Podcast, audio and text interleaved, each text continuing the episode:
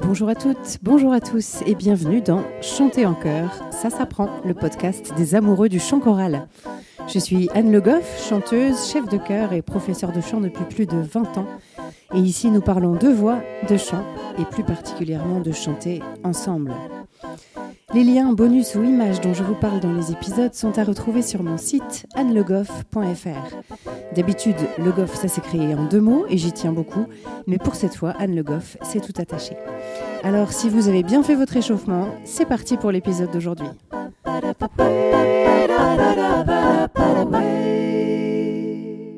Le qui suis-je du jour? Aujourd'hui, dans le qui suis-je, on ne va pas parler musique. En effet, la musique, et particulièrement la voix, c'est mon premier métier, ma première passion. Mais j'en ai plein d'autres. Et c'est ça que je vais vous raconter dans les prochains Qui suis-je? Ce sont ces autres métiers que j'exerce en dehors du domaine musical. Une des premières choses que j'ai faites en dehors de ce domaine, donc, c'est de me former à l'aromathérapie. L'aromathérapie, c'est la connaissance des huiles essentielles.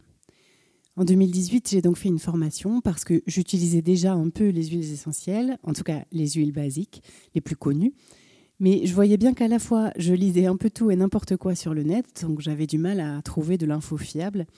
Et à la fois, je sentais que ça pouvait vraiment être des alliés pour euh, des petits mots du quotidien. Et ce que je retiens de cette formation, c'est qu'effectivement, on peut beaucoup gagner en confort à utiliser les huiles essentielles, à condition de les utiliser correctement. D'abord, il y a certaines contre-indications qu'il est important de connaître. Et je trouve que dans la littérature sur le sujet ou sur Internet, on a du mal à trouver l'équilibre. C'est-à-dire qu'on va lire des choses qui prennent peut-être un peu trop de précautions, comme dire euh, toutes les huiles essentielles sont contre-indiquées pour les femmes enceintes, par exemple. En réalité, il y a des huiles qu'on peut tout à fait utiliser pendant la grossesse, mais ça dépend bien entendu des huiles et aussi du moment de la grossesse. Et puis on peut voir aussi que parfois les contre-indications, au contraire, ne vont pas être mentionnées, ce qui est sans doute encore plus problématique. De mon côté, je crois que je préfère trop de précautions que pas assez. Souvent, on propose aussi de demander conseil en pharmacie. Évidemment, c'est une bonne idée, mais sachez quand même que tous les pharmaciens ne sont pas formés à l'aromathérapie. Donc je pense que c'est toujours intéressant de chercher d'autres infos, de ne pas chercher sur un seul site ou en écoutant une seule personne, mais de croiser les infos, ou mieux encore, de se former, même dans une formation assez légère, pour être non seulement plus au clair avec les contre-indications pour soi déjà, mais aussi avec les dosages, les différentes façons de les utiliser, ou bien les associations, les synergies qu'on peut faire pour maximiser leurs effets. En tout cas, moi aujourd'hui, je n'utilise pas les huiles essentielles tous les jours et pour toutes les problématiques, mais le fait de faire la formation m'a rendu plus à l'aise avec elles et elles m'ont bien aidé pour certaines situations. L'épisode d'aujourd'hui va résonner avec l'épisode 2 qui s'intitulait À quoi sert l'échauffement puisqu'on va à nouveau parler de ce temps particulier de la répétition. Dans cet épisode 2, on a parlé de tout ce qu'on peut travailler à travers l'échauffement et peut-être surtout des choses qu'on n'imagine pas. Aujourd'hui, on revient au basique. Bien sûr, on peut se permettre de garder de la souplesse et de choisir des échauffements plus spécifiques en fonction du temps dont on dispose ou du répertoire qu'on a à chanter ensuite. Mais si on voulait faire un échauffement idéal, celui qui prépare à ne pas se fatiguer pendant la séance et qui permet aussi un travail un peu périphérique, je vous propose une marche à suivre avec les différentes étapes et quelques exercices pour illustrer chaque partie. Bien sûr, c'est valable pour le cœur, mais la plupart des exercices sont adaptables aussi quand on souhaite se chauffer pour chanter seul. Pour moi, il y a trois grandes étapes, ou en tout cas trois points importants, mais vous allez voir qu'ensuite ils vont être découpés eux-mêmes en plus petits axes qu'on va travailler. Ces trois étapes, ce sont le corps, la respiration ou le souffle, et la voix elle-même. D'abord, un bon échauffement, c'est un échauffement qui met le corps en condition, comme une mise en route corporelle. Alors selon le moment de la journée, cette mise en route corporelle, on va lui consacrer plus ou moins de temps, dépendamment aussi de la durée de la séance qu'on va faire. Si on se retrouve le soir pour une séance d'une heure et demie ou deux heures, on va surtout miser sur la détente du corps. En effet, un corps trop tendu, c'est un corps qui ne va pas bien vibrer, qui ne va pas bien résonner. Donc on va axer le travail sur l'idée de relaxer la musculature globalement, ce qui va contribuer aussi à relaxer la personne dans son entier. à l'aider à mettre de côté les tracas de la journée. Donc c'est tout bénéfice. D'un autre côté, si on se retrouve le matin à 9h pour une journée entière de chant, on va axer le travail un peu différemment. Au départ, on va plus être sur l'idée d'un réveil corporel pour mettre tranquillement le corps en action, réchauffer un peu l'ensemble, préparer la musculature à agir sans tension. Et en plus de ça, on va aussi préparer le corps pour le chant. Pour ça, on va travailler par exemple sur la posture, comment trouver une posture à la fois suffisamment tonique mais aussi suffisamment relâchée. C'est l'idée de trouver la juste tonicité. Et puis aussi, on va préparer la musculature spécifique au chant. Je pense aux mâchoires, par exemple, qui sont très tendues chez un grand nombre d'entre nous. Et donc, c'est important de les travailler pour qu'elles puissent à la fois se relâcher et être toniques dans l'articulation. Là encore, c'est la juste tonicité qui nous intéresse et on essaie d'enlever toutes les tensions inutiles. C'est un peu la loi du moindre effort au niveau langue-mâchoire, si on veut. On en a grand besoin pour une bonne articulation et un bon son. Il faut qu'elle soit tonique pour ça, mais surtout pas plus, parce que sinon ça crée des freins pour le son. Dans ces différents exercices, on va aussi chercher à disposer le corps à l'écoute. L'écoute des oreilles, bien sûr, mais aussi l'écoute corporelle, qui sera possible si le corps vibre bien. Et c'est aussi un travail qui permet d'installer gentiment le silence et le calme qui vont être bénéfiques à la répétition.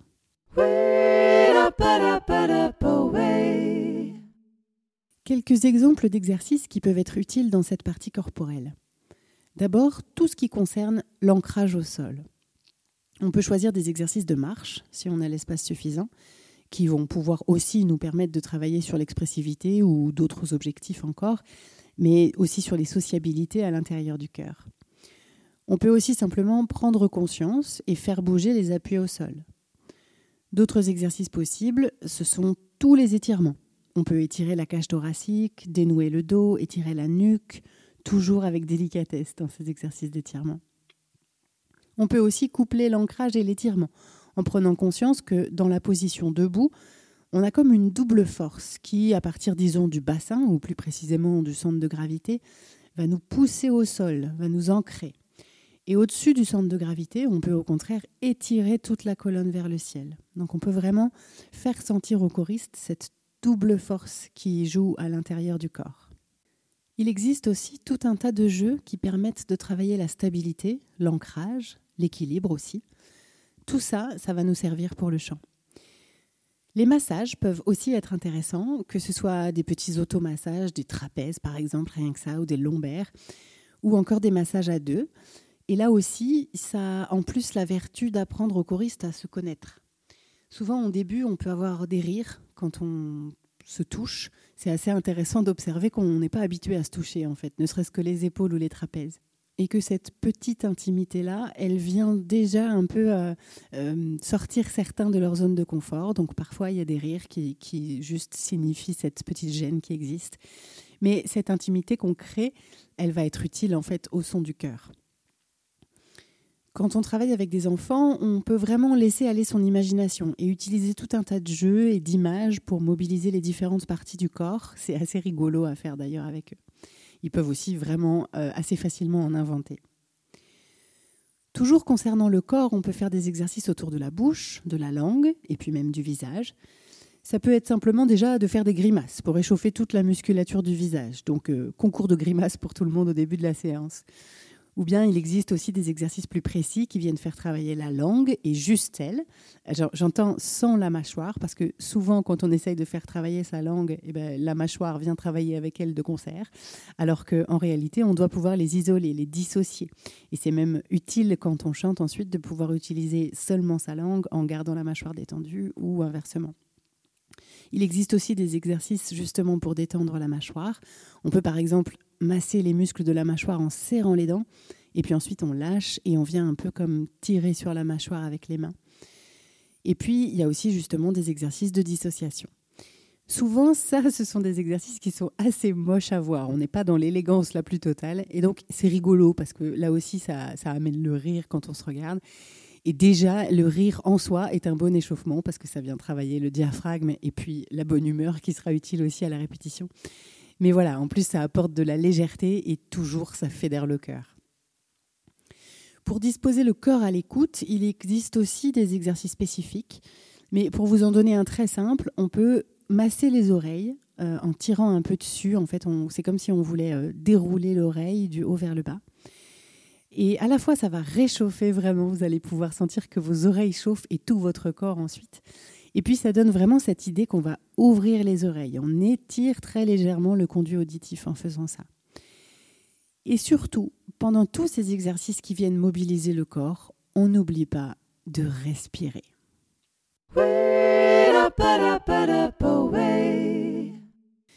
La deuxième partie de l'échauffement, on peut la consacrer à la mise en place de la respiration et de la soufflerie. Évidemment, c'est un point extrêmement important dans l'émission du son et on a donc besoin à la fois de connaître son appareil respiratoire et la manière dont on l'utilise au mieux en chantant, mais aussi de maîtriser et d'exercer la musculature qui nous permet cette utilisation. Donc ça peut être intéressant, en fonction du public qu'on a en face de soi, d'expliquer un peu comment ça marche. Qu'est-ce que c'est euh, le diaphragme, par exemple? Comment il agit quand on respire? Comment on utilise son ventre, ses abdos, ses côtes quand on chante, son périnée aussi? Et puis ensuite, euh, là aussi, suivant le niveau des choristes, on va travailler sur des souffles longs pour apprendre à résister. On va travailler sur l'inspire, qui doit être la plus neutre possible et ne pas mobiliser les épaules, par exemple. On va apprendre à inspirer à la fois lentement, en prenant son temps, mais aussi très rapidement, mais toujours souplement. On va essayer d'automatiser le petit réflexe qui nous aide à juste laisser l'air rentrer en faisant peu d'efforts.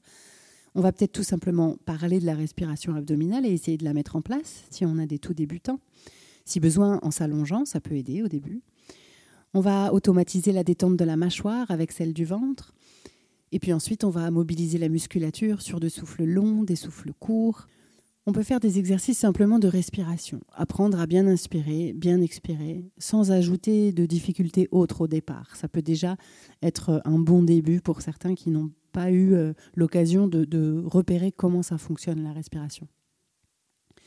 Et puis ensuite, pour aller vers des exercices plus spécifiques aux chanteurs, on peut par exemple compter sur les consonnes, donc euh, s, ch, f, donc ça, c'est pour les non voisés.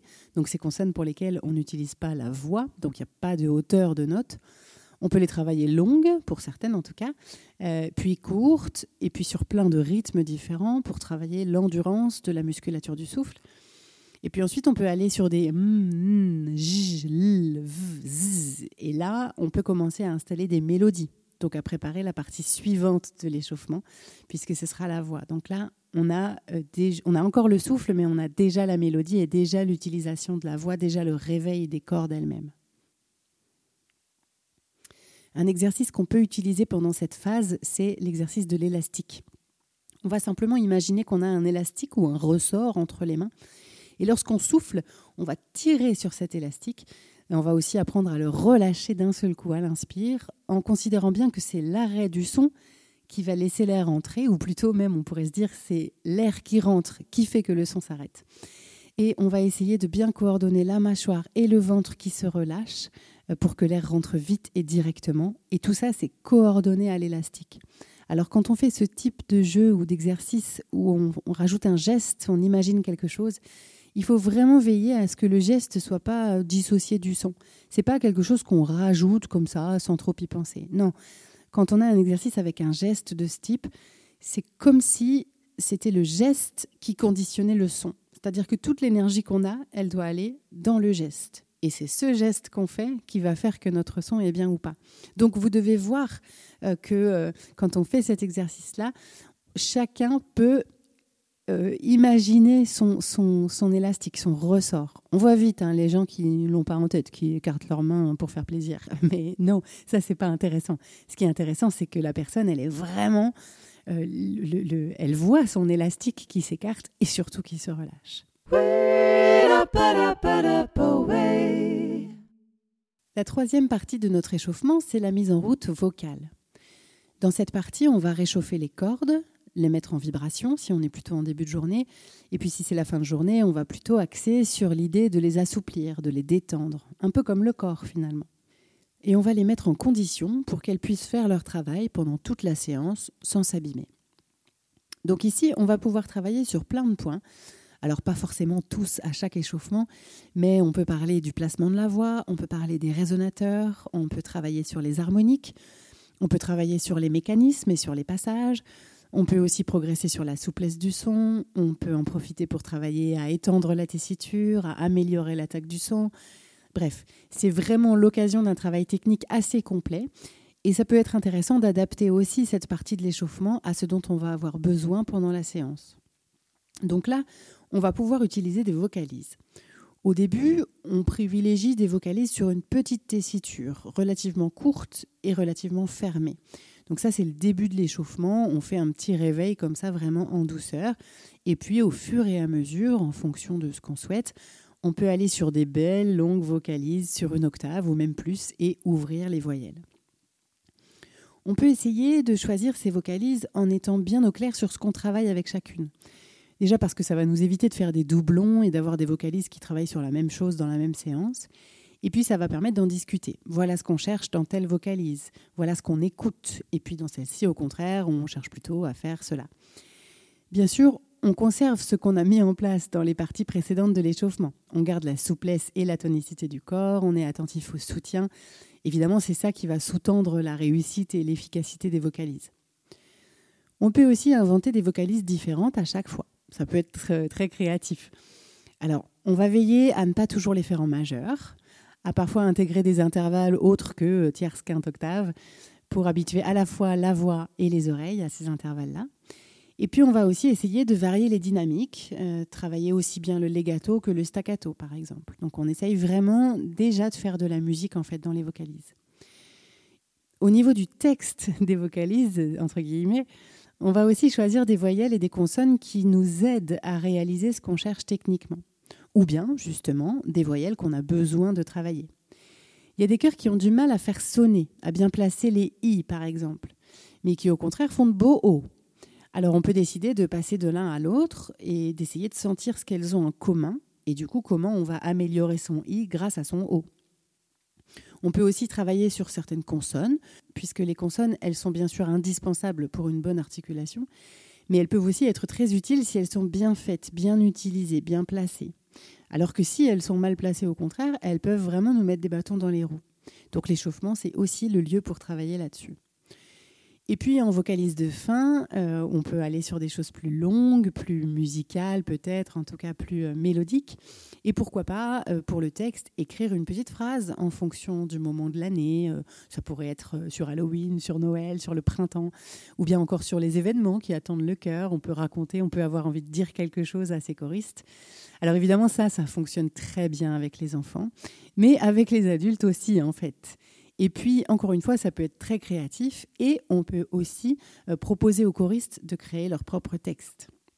Cette fin d'échauffement vocal, ça peut être le bon moment pour commencer à installer un peu de polyphonie, parce que l'oreille va pouvoir justement, euh, une fois qu'elle s'est bien focalisée sur l'unisson, sur les contraintes techniques, etc., là, elle va pouvoir euh, s'ouvrir à nouveau aux autres et aux différentes voix.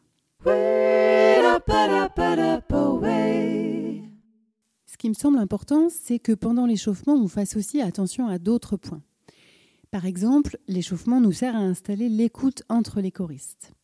J'en ai déjà parlé au début de l'épisode dans la partie corporelle, mais en réalité c'est une constante. On, on, peut inviter en permanence les choristes à se brancher les uns aux autres, à écouter leur voix par les oreilles, mais aussi par la vibration. C'est vraiment quelque chose qui peut, je dirais même qui doit être distillé tout au long de l'échauffement mais aussi bien sûr tout au long de la répétition. L'écoute, euh, j'en ai aussi parlé dans l'épisode 16, qui est consacré à cette notion, puisque ça me semble fondamental dans le cadre du chant en chœur, mais qu'on parle d'une écoute qui est à la fois très vaste et très spécifique. Donc je vous invite vraiment à écouter ou réécouter l'épisode 16 pour mieux comprendre comment, selon moi, on écoute en chœur. Pendant tout l'échauffement, on va aussi s'assurer de prendre soin des sociabilités. Ça veut dire que l'échauffement, c'est un moment privilégié pour que les choristes créent du lien, qu'ils apprennent à se connaître par le biais de la voix, des différents échanges dans les exercices. Pour ça, ça peut être intéressant de les laisser s'exprimer, euh, de leur demander leur avis, dire ce qu'ils ressentent ou ce qu'ils entendent après chaque exercice. D'abord, les sensations des autres, ça peut toujours nous aider à prendre conscience des nôtres, mais en plus, c'est aussi ce partage qui permet de tisser un joli lien entre les choristes et aussi avec le chef. Donc ça va être bénéfique pour le son du cœur, encore une fois. Enfin, pendant tout l'échauffement, déjà, puisque ça devrait nous habiter ensuite pendant toute la séance, on va essayer de parler de musicalité, de phrasé. On va essayer de ne pas faire des vocalises juste comme une succession de notes, mais comme déjà des phrases musicales, simples, certes, choisies, mais sur lesquelles on peut déjà créer beaucoup de musique et installer des habitudes de phrasé. Voilà, vous en savez plus sur euh, un peu l'échauffement idéal, mais encore une fois, l'important c'est de respecter aussi le moment. En ce qui me concerne, je trouve que le chef de chœur devrait préparer son échauffement, c'est-à-dire qu'il devrait arriver avec une liste d'exercices et de jeux vocaux et corporels à réaliser. Euh, moi, c'est ce que j'essaye de faire vraiment dans toutes mes séances où j'ai un cœur en face de moi. Mais ensuite, c'est important aussi de savoir s'adapter. Adapter une vocalise si besoin, un jeu qu'on peut modifier en fonction de ce que font les joueurs, mais aussi changer d'exercice si on sent que l'énergie n'est pas la bonne. Euh, il faut rester vraiment à l'écoute. D'ailleurs, c'est un peu pareil quand on chauffe sa voix, quand on est seul. On peut faire des choses différentes en fonction de son énergie du moment. On peut s'autoriser à zapper un exercice si on sent que c'est pas celui qui nous convient aujourd'hui. Pour moi, c'est vraiment intéressant pour le cœur de changer d'échauffement à chaque fois. Donc, je parle plus pour le cœur parce que quand on est seul, si on a une routine qui nous détend bien, qui nous place bien, qui nous permet après d'être confortable et de faire des belles choses, pourquoi pas la garder à chaque fois? Quitte à peut-être euh, rajouter juste une vocalise différente pour travailler sur un point technique en particulier. Mais pour le cœur, moi, je trouve plus intéressant de changer à chaque fois D'abord parce que ça serait difficile d'avoir un échauffement qui puisse travailler sur tous les paramètres nécessaires, ça serait vraiment très long. Et donc euh, un échauffement qui pourrait être suffisant tout le temps, tout le temps de même. Mais aussi parce que ça éveille la concentration des choristes et, leur faculté d'adaptation. Euh, et puis simplement, moi je trouve ça plus marrant, c'est plus ma façon de fonctionner. Et aussi, en chœur, euh, un exercice qui convient très bien à un choriste pourra ne pas convenir au contraire à son voisin. Donc c'est vraiment intéressant de proposer des choses différentes pour que chacun puisse au final y trouver son compte. En tout cas, je vous invite vraiment à écouter ou réécouter l'épisode 2 dans lequel je vous disais à quoi sert selon moi l'échauffement au-delà même de la mise en route vocale elle-même dont on a parlé aujourd'hui. Le bonus du jour. Alors aujourd'hui, je voudrais vous faire découvrir une partition très particulière. Cette partition, elle est composée et interprétée par Cathy Berberian, qui est une chanteuse américaine du XXe siècle, morte en 83. Euh, elle a notamment été l'épouse de Luciano Berio, c'est ce compositeur contemporain, et c'était donc son interprète privilégié dès qu'il s'agissait de partitions vocales. Mais donc, elle a aussi écrit ses propres partitions, et notamment celle-ci, qui s'appelle Stripsody. Ce qu'elle a de surprenant, c'est que cette partition, elle ressemble à une BD. Pas de portée ici, ni d'armure, ni même de notes. Là, ce sont des dessins qui servent de partition. D'ailleurs, dans la vidéo que je vous propose en lien, vous pouvez voir en alternance Cathy Berberian elle-même dans son interprétation, mais aussi des passages de la partition. C'est intéressant, je trouve, de voir comment les onomatopées créent un effet comique. Et aussi que finalement, en voyant la partition, on pourrait se dire que c'est assez facile, que tout le monde pourrait l'interpréter. Et d'un côté, c'est assez vrai, et c'est justement ça qui est passionnant. Et en même temps, c'est super technique pour que ça fonctionne vraiment à l'écoute.